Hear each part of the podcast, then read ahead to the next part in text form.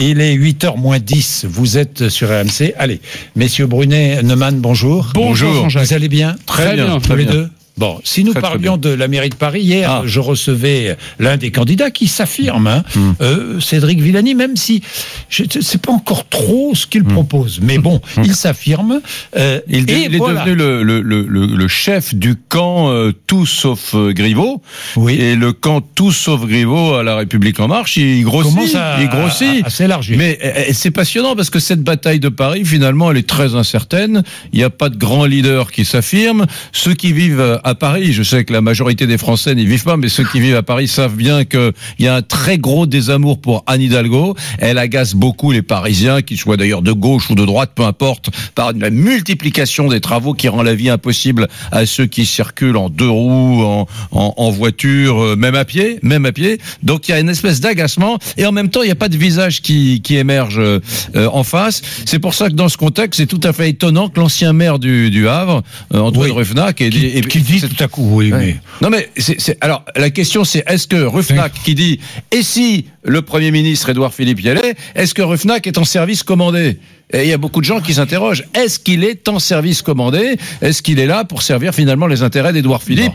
C'est assez peu probable à mon avis, mais c'est un scénario qu'il ne faut pas écarter. Non, mais ça dit deux choses. Ça dit d'abord que, un, le match n'est pas plié. Si depuis plusieurs Oui. semaines, depuis le départ de Benjamin Griveaux, de Mounir Majoubi du gouvernement, un, un candidat euh, s'était imposé, eh ben on n'aurait pas ces interrogations-là. Bah, le match serait déjà joué depuis Évidemment. longtemps. On n'aurait pas besoin d'un grand oral le 9 juillet à la République en marche. Ça, c'est le premier point. Le deuxième point, c'est que du coup, je doute sérieusement que la République en marche choisisse son candidat le 10 juillet au lendemain de ce grand oral parce qu'ils ont plutôt désormais intérêt à donner du temps au temps.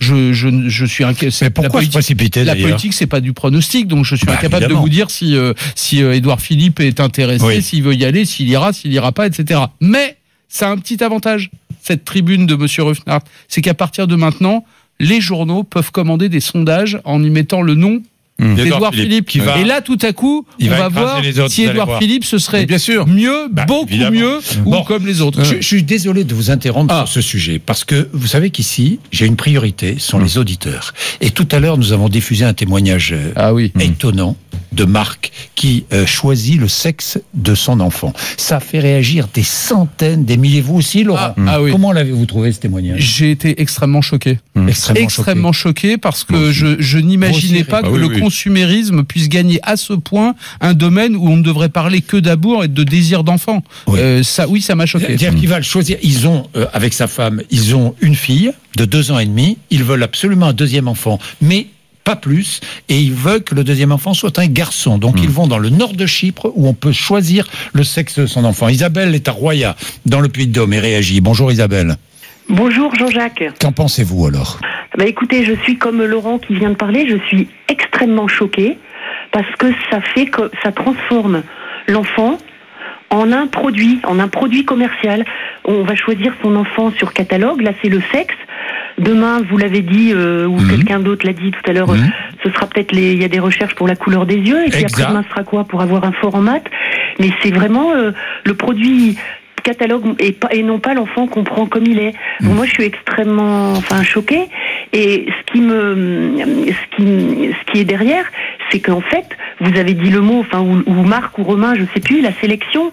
Donc, il y a de la sélection d'embryons. On écarte, on va écarter celles Mhm. qui sont pas des. Quand ils voulaient un garçon, ben, on Oui. écarte la fille ou le contraire. Oui. Et ça, ça s'appelle comment? Ça s'appelle de l'eugénisme. Ça Bien rappelle sûr. des choses, mais horribles.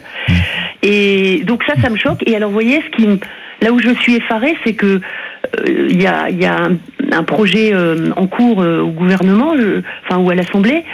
Non, je crois que c'est le gouvernement euh, pour euh, pour la, la, la PMA qui serait ouverte à tout le monde, c'est-à-dire sans condition d'infertilité. Les couples Marc et Romain, les couples de Marc et Romain tout à l'heure que j'ai écouté, c'était pas des couples infertiles.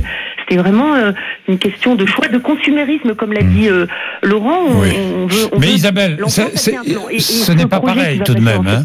Ce n'est pas pareil, hein, tout de même, Isabelle, hein, parce que là, euh, euh, sur la PMA, euh, c'est, enfin, si on l'a, euh, il faut la limiter. Mais non, mais la hein. PMA, vouloir- juste, juste Oui. une chose, juste une chose. Oui. Il se trouve qu'en France et en Europe, on est des esprits sophistiqué. Les questions et les préoccupations éthiques nous nous touchent et donc nous avons ici ce débat là nous. Oui. Mais Oui. par où allons-nous être débordés prochainement sur ces questions-là, c'est-à-dire le choix du sexe, le choix du fort en thème, pourquoi Mais pas en Israël, c'est possible. Aux États-Unis, oui, c'est possible. Dans le monde Mais- anglo-saxon, et pourquoi pas en Asie, ailleurs, où ben, on a oui, moins ce type de questionnement que nous, Français, qui, qui passons nos journées à nous agiter le bocal, eh bien, ça va venir très rapidement. Et déjà, enfin, déjà, on le sait, qu'il y a des possibilités de choisir Bon. pratiquement sur catalogue la, la nature dans des, dans des procédures de PMA, un certain nombre de critères, on le sait. Dans, Bon, euh, on va prendre Eric, euh, qui est à Lyon. Bonjour Eric.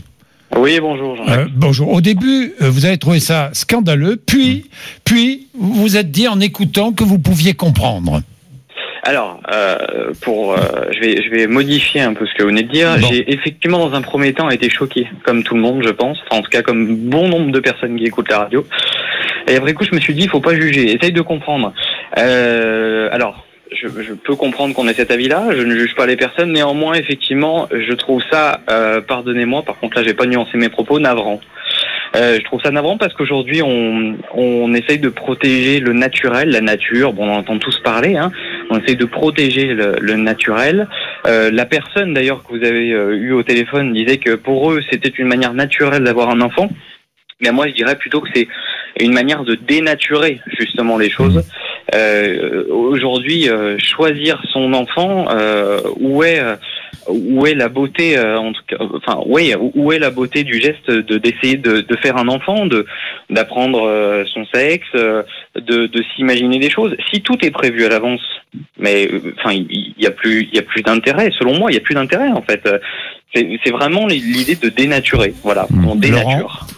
Non, non, mais d'abord, euh, pour, pour Hmm. euh, rebondir sur ce qui a été dit juste avant, euh, les lois bioéthiques en France Oui. interdisent parfaitement cela. Et, et tous les projets qui sont en cours sur la loi bioéthique, euh, il n'est absolument pas question de venir Bien sûr. sur ce terrain-là en Bien France. sûr. Premier point. Deuxième point, je le redis, à partir du moment où on ouvre cette porte-là, on choisit le sexe.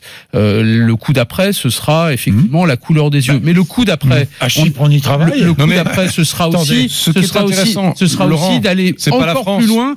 Non, mais C'est pas la. France. On est 1% du monde. On est 1% du monde. Bien sûr alors que nous. Non, mais on se connaît. Ce débat, on l'a pratiquement toutes les semaines. Je, je vois pas Non, en quoi c'est un argument ça. Mais non, ce que je veux dire, c'est qu'il n'y a pas de risque qu'en France, le législateur, demain matin, dise Absolument. bah, c'est bon, vous avez.